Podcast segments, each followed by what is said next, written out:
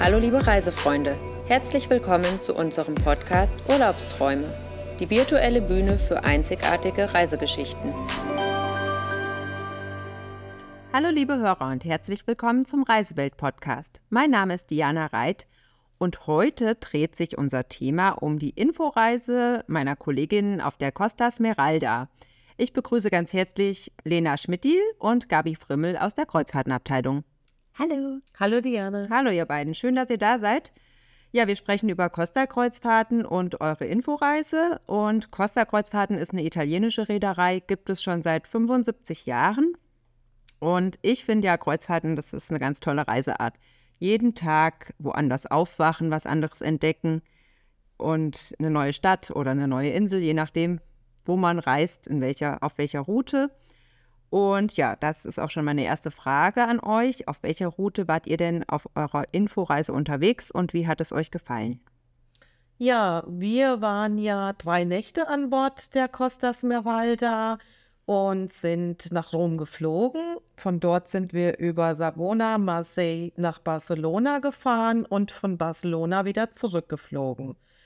Ähm, in Marseille hatten wir einen schönen, entspannten Halbtagesausflug. Da sind wir durch die Stadt zur Basilika Notre-Dame de la Garde gefahren, hatten von dort oben bei schönem Wetter einen hervorragenden Blick auf die Stadt und an, im Anschluss sogar noch etwas Zeit, die Stadt uns ein wenig äh, auf eigene Faust, Faust anzuschauen. Ja, und jetzt hast du erwähnt, ihr seid nach Rom geflogen. Welche Anreisemöglichkeiten gibt es denn ansonsten noch zum Hafen? Jawohl, also Costa bietet verschiedene Anreisemöglichkeiten an. Zum einen natürlich der Flug, die eigene Anreise oder eben mit dem Bus. Bei unseren Costa-Reisen, bei unseren Gruppenreisen für den Herbst ist der Bus nach Savona bereits inkludiert. Das heißt, die Gäste steigen bei uns ganz bequem ein und werden über die Nacht nach Savona gefahren. Und zurück geht's dann über den Tag, ohne Zwischenübernachtung. Ja, und zum Check-in bei einem Kreuzfahrtschiff, vielleicht könnt ihr noch mal ganz kurz erklären, wie das Ganze so abläuft aktuell. Das ist äh, ja bei unseren Fahrten im Herbst dann in Savona der Fall. Das ist eigentlich ganz easy. Die Gäste zeigen dann bei ihrer Kontrolle den Pass sowie das Kreuzfahrtticket. Im Vorfeld ist es wichtig, dass man sich die Costa-App aufs Handy runterlädt weil hier läuft teilweise das Bordleben ab und man braucht die App zum Beispiel auch gleich ganz am Anfang für die Notfallübung.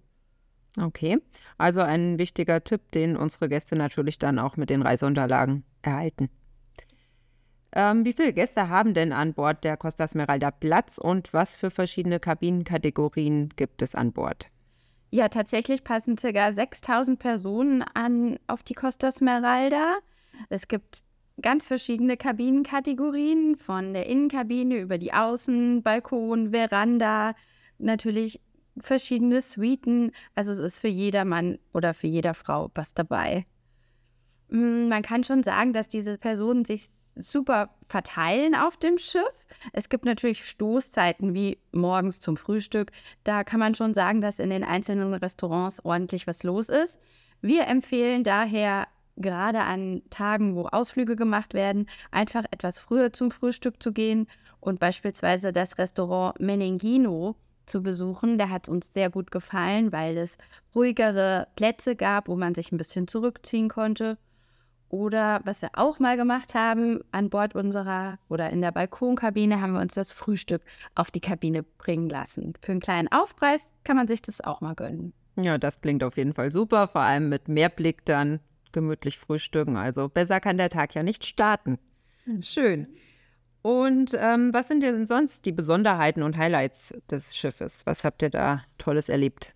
Also was mir sofort aufgefallen ist, ist das italienische Design an Bord. Ähm, da wird äh, ein Konzept äh, gefahren, das zum Beispiel auf jedem Deck und in den Kabinen irgendeine italienische Stadt darstellt. In meiner Kabine zum Beispiel hatte ich das Gefühl, persönlich auf dem Markusplatz zu stehen in Venedig, weil ein riesengroßes Bild, äh, ein tolles Panoramabild dieses Platzes zu sehen war.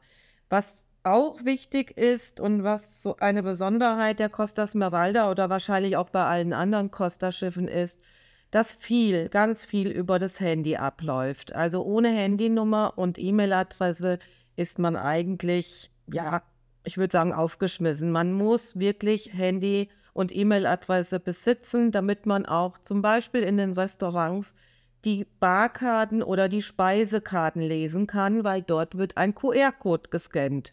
Und auch dann kann man über diese Costa-App sehen, wann welche Bar geöffnet ist. Das ist ja auch wichtig, weil man läuft ja schon große Strecken auf dem Schiff und will ja nicht äh, ewig lange laufen zu einer Bar, die dann geschlossen hat. Äh, die Smeralda bietet übrigens 19 verschiedene Bars, äh, was wirklich ein Highlight ist. Das gibt es äh, auf vielen Sch Schiffen nicht, diese Auswahl an Bars. Also Langeweile kam bei uns nie auf. Am liebsten waren wir in unserer geliebten Aperol Spritz Bar. Dort herrscht eine sehr legere Atmosphäre. Man kann da sowohl draußen äh, sitzen als auch ein bisschen ähm, bei schlechterem Wetter in, im Innenbereich. Ähm, das gleiche gilt auch für die Ferrari Bar. Das war unser zweiter Anlaufpunkt. Die hat allerdings ein sehr, sehr schickes Ambiente und dort haben wir uns auch sehr wohl gefühlt. Ein schickes Ambiente heißt, muss man dort auch ge speziell gekleidet sein oder? Nein, überhaupt nicht. Okay. Das geht die Kleidung ganz leger, aber das Ambiente ist halt ganz besonders. Mhm, also für einen besonderen Anlass zum Beispiel. Zum Beispiel. Ja, schön. Ja, aber da muss ich mal sagen, das mit diesen QR-Codes und Speisekarten, das habe ich sogar jetzt auch äh, in einem Restaurant in Bamberg erlebt. Da gab es auch keine Speisenkarten mehr. Und also das ist wahrscheinlich einfach die Zukunft. Ja, für wen ist denn dieses Schiff eurer Meinung nach geeignet? Ähm, ältere Leute oder lieber Familien oder bunt gemischt? Was, welche Leute waren an Bord, als ihr jetzt dort wart?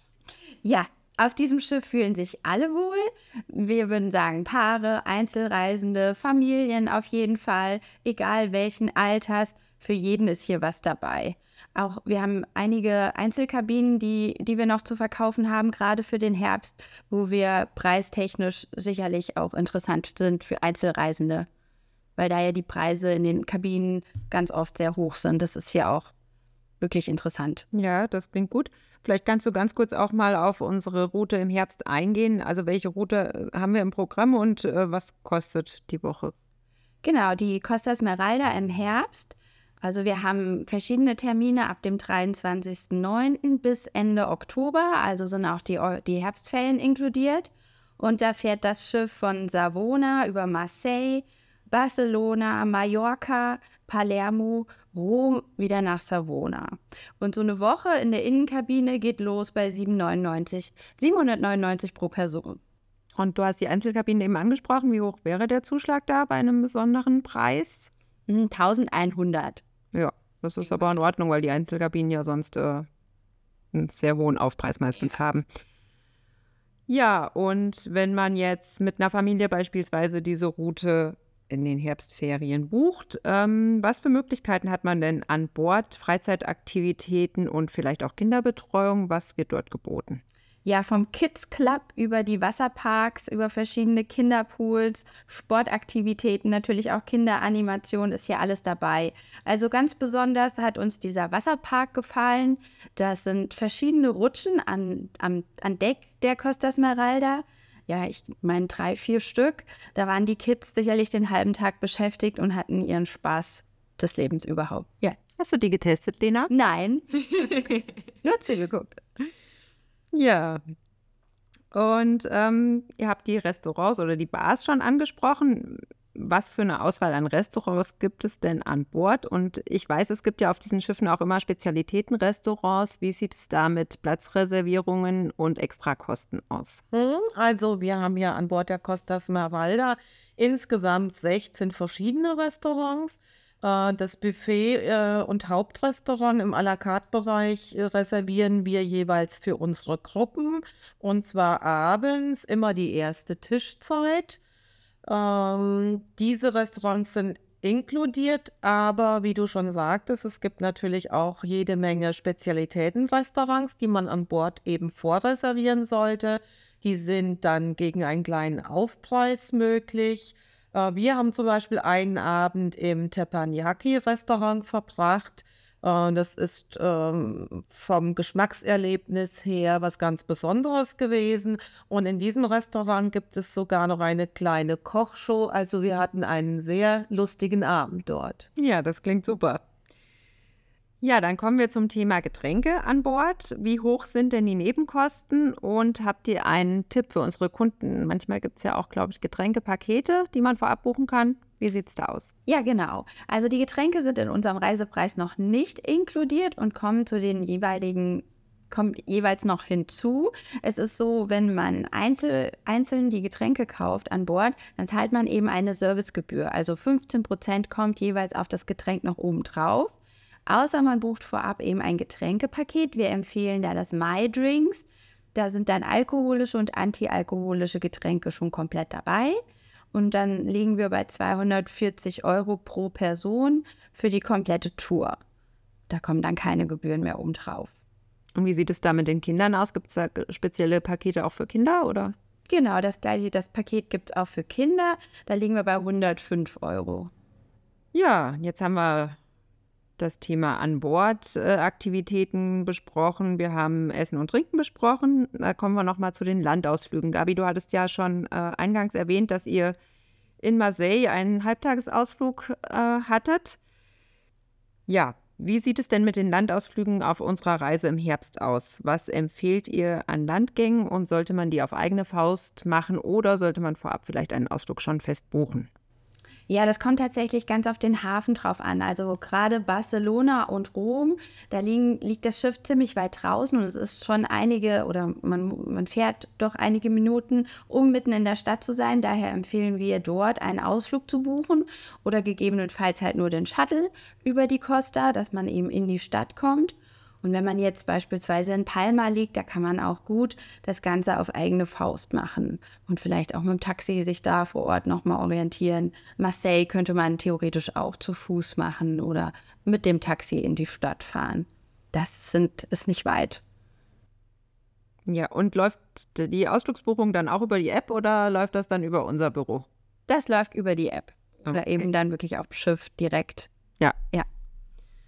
Ja, dann vielen Dank schon mal für die tollen Einblicke in das Bordleben und generell die Kreuzfahrt mit der Costa Smeralda und euer Erlebnis auf der Inforeise. Ich habe noch eine abschließende Frage an euch. Und zwar gibt es ja meistens an Bord ja vielleicht so einen kleinen, kleinen Bereich, wo man sich mal ein bisschen zurückziehen kann oder wo man sich besonders wohlgefühlt hat. Wie war das denn bei euch während eurer Infotour? Ja, ich würde sagen, definitiv bei uns war es die Aperol Spritzbar eben durch die verschiedenen Möglichkeiten, wie man sich aufhalten kann, entweder draußen oder drinnen. Die Cocktails waren super lecker, wir haben dort viel Spaß gehabt. Aber was natürlich auch ein äußerst chilliger Platz ist, ist der Indoor-Pool-Bereich. Der ist bei Costa Smeralda sehr großzügig gestaltet. Dort findet man immer einen Platz, wo man sich hinlegen kann, ein Buch lesen kann, auch dort zum Beispiel ein Gläschen Wein trinken kann. Und auch da haben wir uns sehr, sehr gerne aufgehalten. Mhm. Ja, super. Klingt doch super. Also, ich ähm, fand es sehr interessant, weil ich war zwar auch schon mal auf dem Costa-Schiff, aber das ist schon sehr, sehr lange her und äh, das Schiff gibt es auch mittlerweile gar nicht mehr. Und äh, ja, es hat sich natürlich auch im Laufe der Jahre alles ein bisschen verändert, eben auch durch die Digitalisierung, logischerweise, was es äh, manchmal vielleicht ein bisschen schwieriger macht, aber manchmal oder im Großen und Ganzen wahrscheinlich einfacher. Ja, weil wir uns ja auch alle daran gewöhnt haben, sage ich mal. In den Corona-Zeiten hat ja mittlerweile auch jeder gelernt, was ein QR-Code ist und von daher denke ich, kann man da auch ganz gut zurechtkommen. Vielen Dank für euren tollen Einblick und eure ehrlichen Worte und wir hören uns das nächste Mal. Sehr gerne. Jawohl, danke. Liebe Hörer, vielen Dank fürs Zuhören. Weitere Informationen zu dieser Reise und weiteren Reisen finden Sie natürlich auf unserer Internetseite www.reisewelt-neuhof.de. Bis zum nächsten Mal. Auf Wiederhören.